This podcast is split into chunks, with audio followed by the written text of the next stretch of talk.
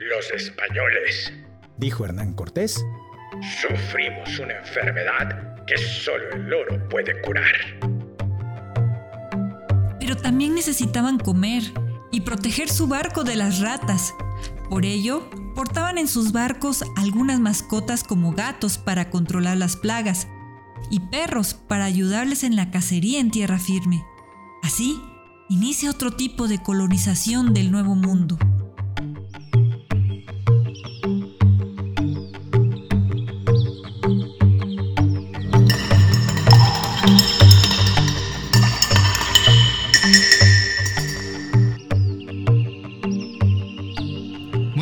Días, tardes o noches.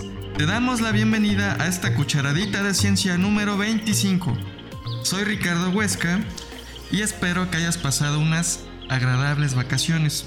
Como en cada edición, te acompañaré con algunos datos de ciencia y en la infusión literaria.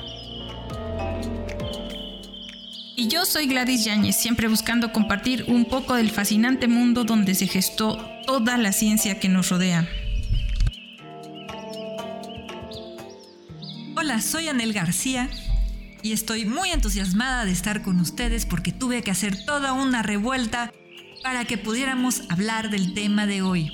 Y en el lugar donde no hago revueltas es en mi podcast de Inconsciencia que pueden escuchar en Spotify, Google y Apple Podcasts. También hace revueltas ahí. Bueno, a veces también hago revueltas ahí. Hola, mi nombre es Jaro y estoy alegre de poderte contar algo sobre las extinciones de los siglos y las exploraciones. Espero que algo de eso te resulte novedoso. Hola, yo soy Guillermo y es un gusto saludarte una vez más. Como siempre, gracias por escucharnos. Aprovecho a saludar a todos los que nos escucharon en la cucharadita pasada y a quienes comentaron en nuestras redes sociales. El debate es algo que enriquece a todos y para nosotros cada uno de sus comentarios es invaluable.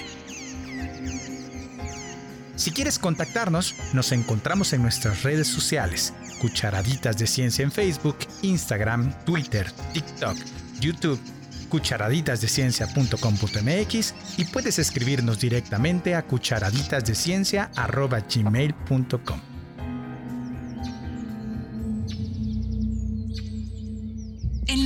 exploraciones, encontramos que si bien los exploradores eran buenos para navegar, no lo eran para cazar. Además, estas nuevas tierras presentaban problemas muy distintos a los que habían enfrentado en los bosques europeos e incluso en los hielos árticos, que ya habían explorado, por cierto, donde con un arpón o solo la fuerza bruta podían cazar una foca y evitar la inanición.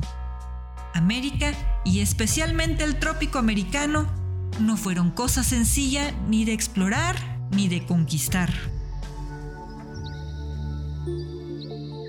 Bajo el dosel verde, los viajeros vieron orquídeas silvestres, loros de grandes colas, mariposas azules y otras nocturnas con más de 30 centímetros de envergadura.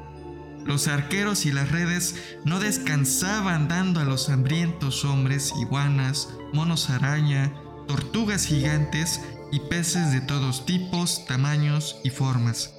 Pero si los días eran paradisiacos, las noches en las junglas eran infernales. Por donde quiera había jaguares, cocodrilos, anacondas, hormigas descomunales y en algunos ríos pirañas. Peces que en minutos descarnan el cuerpo de quienes caían en las aguas. ¿Y qué decir de los insectos y todo lo que portan en sus panzas?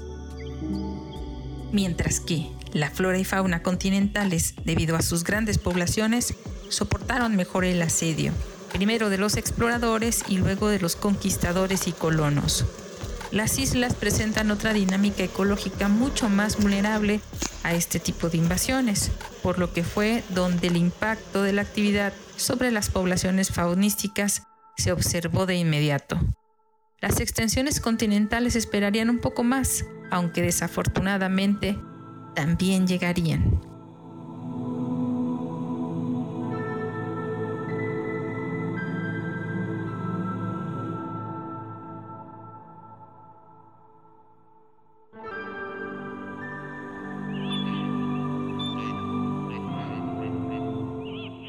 Alto. Creo que aquí hay que hacer una acotación. ¿Por qué la flora y la fauna de las islas son más vulnerables a la extinción? Recordemos que las islas son ecosistemas aislados por el mar. Por lo tanto, la diversidad biológica en ella ha sido modelada por su grado de aislamiento y sus particulares condiciones climáticas. Esto ha generado endemismos en ellas, es decir, especies exclusivas que no podemos localizar en ninguna otra parte del mundo. Así que si una especie en una isla se extingue, pues se extinguió también para el mundo. En las islas, además, cada especie desempeña funciones ecológicas únicas que no pueden ser reemplazadas por otras especies como ocurre en el continente. Por lo tanto, la desaparición de una especie puede generar la extinción en cadena de muchas otras que dependen de ella. Además, las islas son especialmente sensibles a las invasiones biológicas. Por ejemplo, a que llegue un gato o algún otro depredador ya que como muchas de las especies en su interior no evolucionaron con las especies provenientes de otras áreas, carecen de mecanismos de defensa. Así que entonces se pueden imaginar a los exploradores aproximándose a los animales con intenciones de echarlos a su plato, sin que estos los ataquen o huyan. Esto lo pude observar de primera mano en las islas de Revillagigedo, cuando fui a una exploración científica. Prácticamente comía mi atún enlatado, muy al estilo Blancanieves, rodeada de aves sin que a éstas les importara mi presencia. Y aclaro, ¿eh? Ninguna especie endémica fue comida en el proceso. Tal vez alguna invasora sí.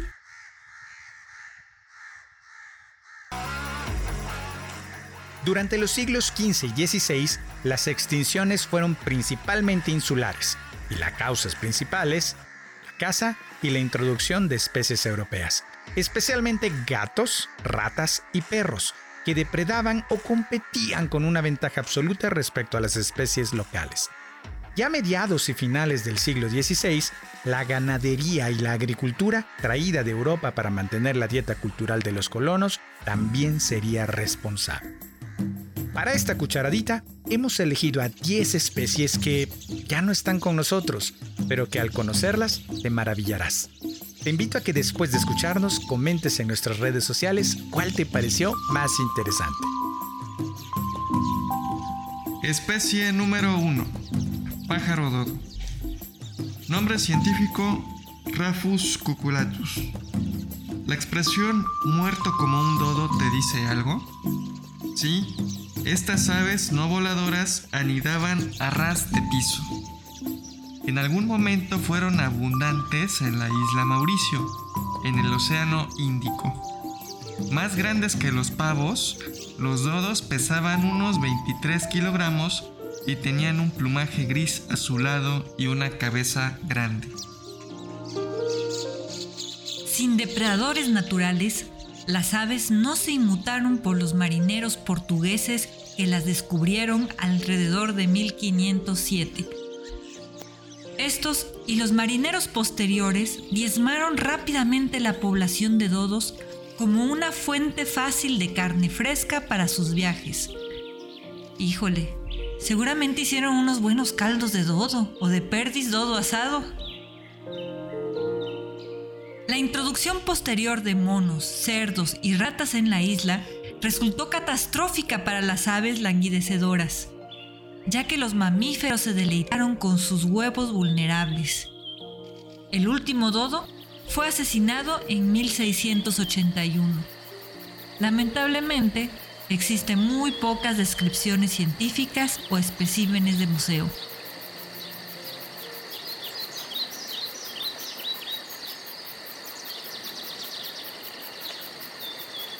Especie número 2. Gran alco. Nombre científico. Pinguinus impenis. El gran alco era una ave marina no voladora que se criaba en colonias de islas rocosas del Atlántico Norte. Según se sabe, San Kilda, las islas Feroe, Islandia y la isla Funk frente a Terranova. Las aves tenían aproximadamente 75 centímetros de largo y alas cortas que se utilizaban para nadar bajo el agua. Era parecida a un pingüino moderno. Totalmente indefensos, los grandes alcos fueron asesinados por cazadores rapaces en busca de comida y cebo. Particularmente a principios del siglo XIX, un número enorme fue capturado por marineros, que a menudo llevaron a las aves por tablones y las sacrificaron en su camino a la bodega de un barco. Los últimos especímenes conocidos fueron asesinados en junio de 1844 en la isla de Eldey, Islandia, para una colección de museo. Újule, ¿para qué conservar los últimos ejemplares vivos para su reproducción si se puede tener en un museo?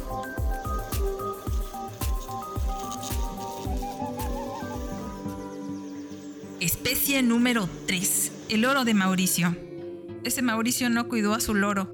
No, Mauricio es una de las islas que se encuentran en el Océano Atlántico, que fueron de las primeras en ser habitadas por los colonizadores y descubridores. Citacus mauritanus, descrita por Owen en 1866. El oro de Mauricio, cuya sinonimia también la puedes encontrar como Lophopsitacus mauritanus, es una especie extinta de ave citaciforme de la familia de los citácidos. Era endémica de la isla Mauricio y su desaparición se debió a la presión de la caza sobre sus poblaciones, datando los últimos avistamientos de entre 1673 y 1675, y no pudieron ser encontradas en 1693. Es conocida por sus numerosos restos óseos, así como informes de viajeros que arribaron a la isla. Poco se sabe de su biología, aunque su pico indica que se alimentaba de nueces grandes. Era grande y torpe en el vuelo, aunque no habían perdido totalmente esta capacidad.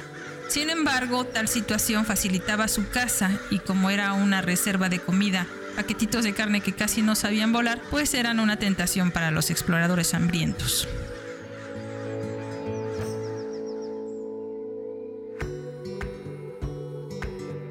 Especie número 4.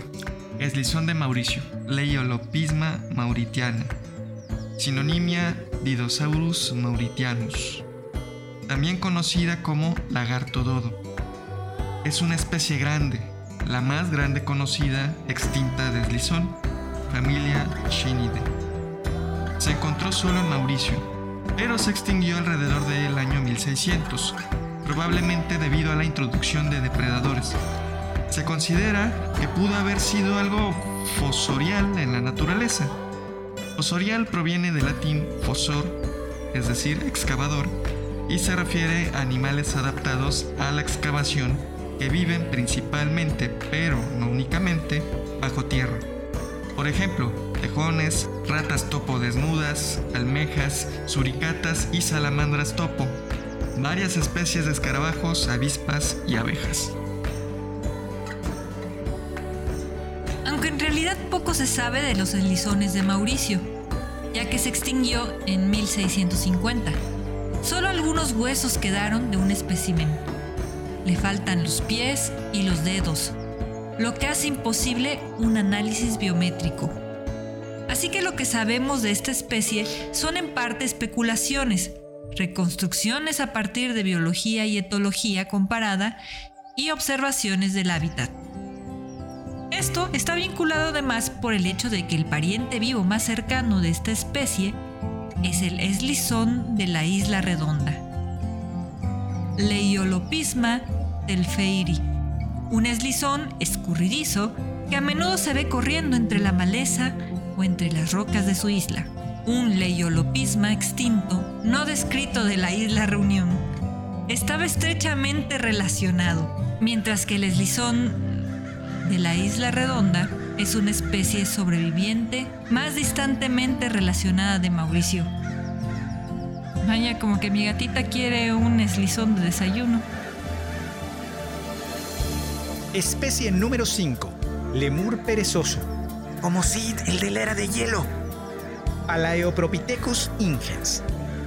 Palaeopropithecus ingens y el estrechamente relacionado Palaeopropithecus maximus, que pesaba desde 45 hasta 55 kilogramos, fueron dos de los miembros más inusuales de la fauna de mamíferos recientemente extinta de Madagascar.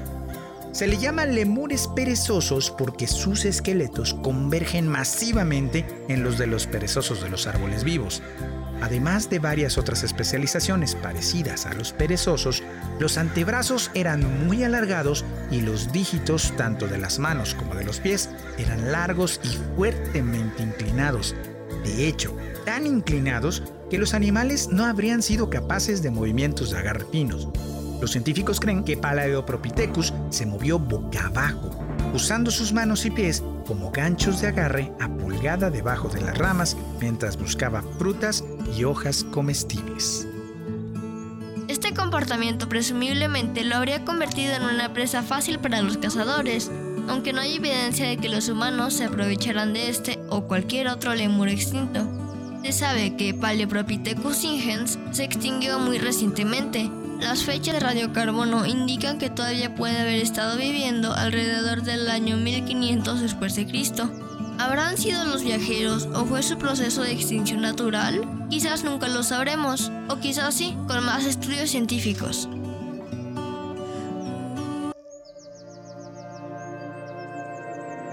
¿No les parece que hablar de animales extintos da una sensación ambigua? Por una parte es triste, pero hablar de ellos es fascinante, porque existieron y como el dodo, no hay nada igual de carismáticos. Pero antes de seguir con esta historia de animalitos que ya no están, vamos con la infusión literaria que nos preparó nuestro querido maestro Ricardo. Adelante, deleítanos con tu elección. Tan alegre como siempre. Sí, ¿no? Esa vaca, esa. Esa maldita vaca extinta. Infusión literaria. En esta infusión literaria no abordaré algún texto concreto sobre animales extintos. Más bien, leeré un poema referente a las prácticas que los seres humanos llegamos a desarrollar por el bien del progreso, sin considerar a veces la integridad de otras especies que habitan en el mismo entorno. En ocasiones, como seres humanos se nos olvida que no estamos solos, ¿no te parece? En fin, el siguiente poema se titula Los Vigesémicos, de José Emilio Pacheco. Para aclarar, el texto fue escrito como una reflexión sobre la llegada del siglo XXI y el fin del siglo XX. Este tipo de acontecimientos son oportunos porque abren un espacio para evaluar los avances, retrocesos y diversos acontecimientos históricos que trajo dicho cambio de siglo. Por ejemplo, cuando termina cada año, es usual que en la programación televisiva ocurra lo mismo, como en los noticieros. Elaboran un recuento de los hechos más impactantes del año. Y bien, te invito a que lleves este poema hacia una proporción mayor. El recuento que escucharás a continuación no solo puede referir al cambio del siglo XX al XXI, sino a cualquiera. Ya lo verás.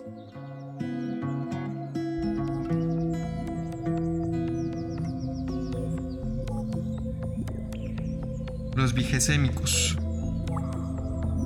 Porque en el siglo VI alguien hizo sus cuentas y llamó año primero a la fecha impensable en que nació Cristo. Ahora para nosotros el terror del milenio, los tormentos del fin de siglo. Tristes de los que saben que caminan sin pausa hacia el abismo. Sin duda, hay esperanza para la humanidad.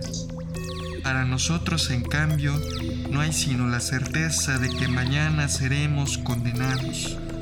El estúpido siglo XX, primitivos, salvajes, vigesémicos, con el mismo fervor con que abolimos a los decimonónicos, autores con sus ideas, sus actos e invenciones del siglo XX, el siglo que no existe, sino en la imaginación de quienes miran crecer la noche en este campo de sangre, este planeta de alambradas, este matadero sin fin que está muriendo bajo el peso de todas sus victorias. Red de agujeros, nuestra herencia a ustedes, los pasajeros del 21. El barco se hunde en la asfixia, ya no hay bosques, brilla el desierto en el mar de la codicia.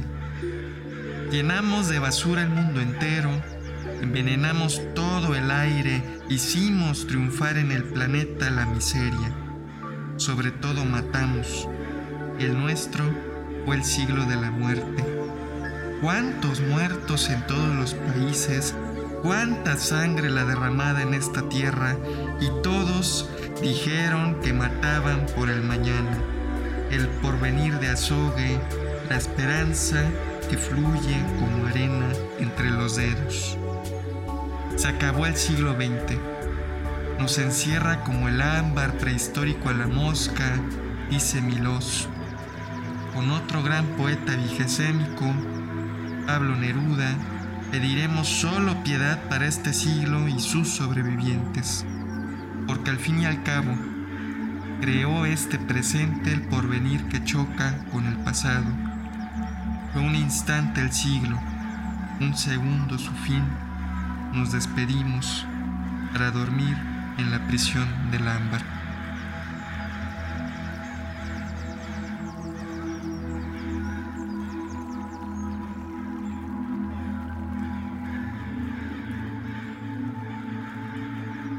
¿Pudiste relacionar el poema con el tema de hoy? Claramente, Pacheco elabora una crítica hacia las acciones que desarrolló nuestra especie a lo largo del siglo XX pero esta denuncia bien puede aplicar en cualquier año, cualquier siglo, en cualquier sitio. El nuestro fue el siglo de la muerte, menciona el autor, pero no todos los siglos son así. ¿No es este un camino por el cual avanzamos como especie? Dicha muerte incluye a las víctimas de la cucharadita de hoy, donde se mató por el mañana, la búsqueda del progreso. ¿Qué hacer entonces? caminamos hacia el abismo, como señala el texto? ¿Lograremos un cambio antes de ser prisioneros en ámbar? Me gustaría conocer tu opinión. Gracias por escucharme y hasta la siguiente infusión literaria.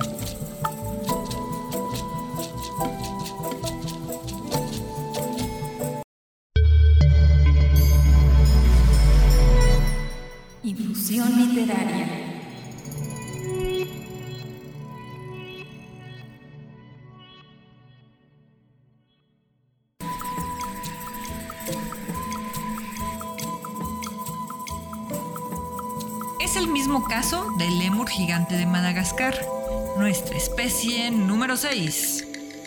Nombre científico: Megaladapis edwardis. El lémur gigante fue uno de los más grandes de los llamados lémures subfósiles. Pesaba entre 50 y 100 kilos de nuestro vuelo. Era del tamaño de un humano adulto de pequeño a promedio entre sus características más distintivas estaba su bozal, largo y extremadamente robusto. Evidentemente, soportaba una nariz grande y carnosa o probóscide. ¿Un lemur mandril tal vez?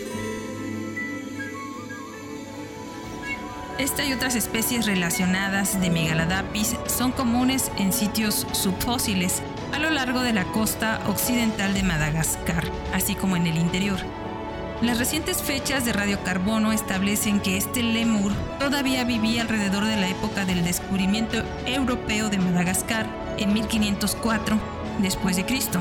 El nombre común del lemur, si se le atribuye correctamente, se refiere a una tradición oral megalche de teteretete. Tre, tre, tre, tre. Ah, tre, tre, tre, tre. No sé cómo se pronuncia eso. Tre, tre, tre, tre del tretretretre, un animal de tamaño de un ternero con rostro humanoide. El tretretrete es un animal grande, como un ternero de dos años, con la cabeza redonda y la cara de un hombre. Los pies posteriores son como los de un simio, al igual que los pies anteriores. Tiene el pelo rizado, una cola corta y orejas como las de los humanos. Es un animal muy solitario la gente del país lo tiene con gran miedo y huye de él, como lo hace él de ellos. Especie número 7. Petrel de Santa Elena. Nombre científico. Pseudobulveria rupinarum. Era una ave que pertenecía a los procelariformes de la familia Procelaridae. y vivía en el Océano Atlántico Sur. Aunque seguramente podía visitar varias islas, criaba únicamente en la isla de Santa Elena. Su extinción está relacionada con el exceso de caza de los exploradores hambrientos, poco después del descubrimiento de la isla en 1502. Fue clasificada en la lista roja de la IUCN en 1988 y se confirmó su extinción en 2004. Olson procedió en el supuesto de que el petrel de Santa Elena era un derivado del petrel de Bayón, Sapornia pusilla, que está muy extendido en Europa y África. Como no había depredadores en Santa Elena, había perdido su capacidad de volar. Sin embargo, cuando Santa Elena fue colonizada alrededor de 1502, los colonos trajeron muchos mamíferos a la isla, principalmente gatos y ratas que convivían en los barcos, lo que llevó a la competencia y depredación, y finalmente a la extinción del petrel y del Gran Rascón de Santa Elena.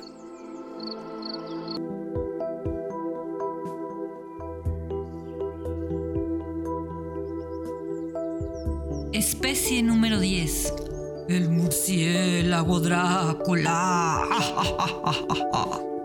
Desmodus draculae. Este murciélago matófago habitó América Central y del Sur durante el Pleistoceno y posiblemente a principios del Holoceno era un 30% más grande que su pariente vivo, el murciélago vampiro común Desmodus rotundus.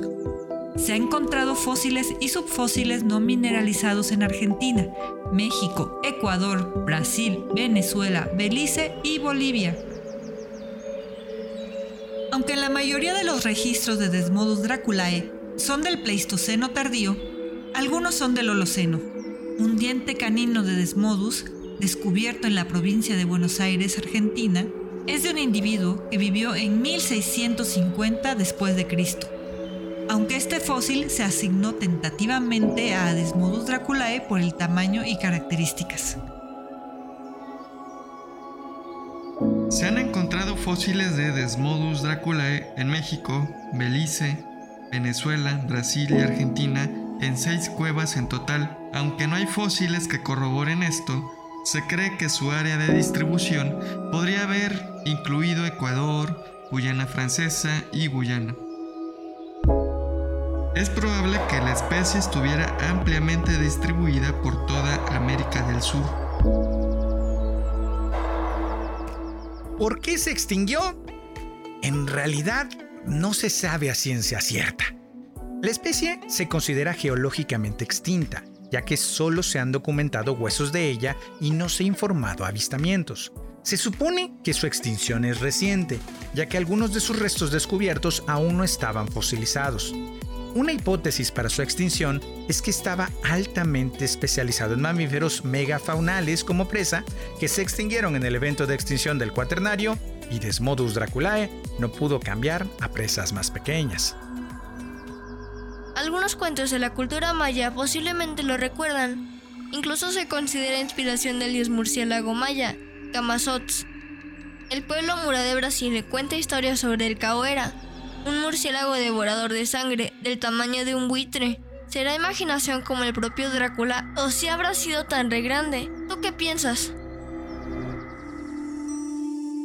Esto es todo por hoy. Esperamos que te haya gustado. En el siguiente episodio seguiremos hablando de extinciones, ya que nos quedó mucha investigación por comentar. Por ejemplo, el hipopótamo de Madagascar, la rata gigante de Vespucio, la gallina de agua de Hopkins, la focha mascareña, que es como un ganso, que por alguna razón tiene el nombre científico de Fulica neutoni, pinzón de Kauai, o la rata comestible de la española, que el nombre lleva su causa de extinción. O quizás nos pasaremos a hablar de las mujeres científicas, filósofas y humanistas de la Edad Media. No lo sabemos, somos impredecibles, a pesar de tener un calendario de temas. Está bien, Gladys, podemos seguir con las exploraciones si quieres. Bueno, me despido de ustedes y voy a aprovechar para invitarlos a que escuchen el próximo capítulo de Inconsciencia, donde hablaremos sobre el método científico y cómo sobrevivir a él o algo así. Espero que esta cucharadita haya abierto tu curiosidad sobre la diversidad que ha existido en nuestro planeta. Hagamos conciencia del maravilloso mundo en que vivimos y cuidémoslo.